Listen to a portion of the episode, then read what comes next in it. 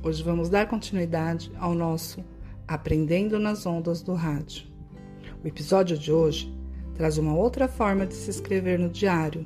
E para conhecer um pouco mais, você vai ouvir um trecho do Diário Escondido de Serafina, de Cristina Porto.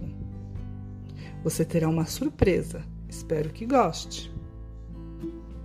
Eu sou Matheus Fedeli e hoje vim contar a história O Diário Escondido de Serafina.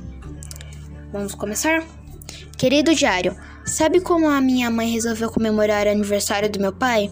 Deu um jeito muito simples, preparando no capricho um belo de um frango com polenta e salada de rúcula, a comida preferida dele. Para o jantar, e convidando seu, nome, o seu nono para vir jantar com a gente. E sabe da maior? Na última hora, ele fez a polenta virar bolo encheu de bolinhas. Foi tão engraçado. Um aniversário bem diferente meu pai teve esse ano. Mas o melhor de tudo foi a frente fria que chegou do sul daquele jeito na madrugadinha do dia 2. Por causa dela, o meu pai estreou no mesmo dia o cachecol que eu fiz e já saiu para trabalhar com ele no pescoço. Todo feliz da vida. Depois do jantar, então, o sorriso dele ia até as orelhas. Meu pai é mesmo uma pessoa maravilhosa. Fica feliz e contente com qualquer agradinho que a gente faça.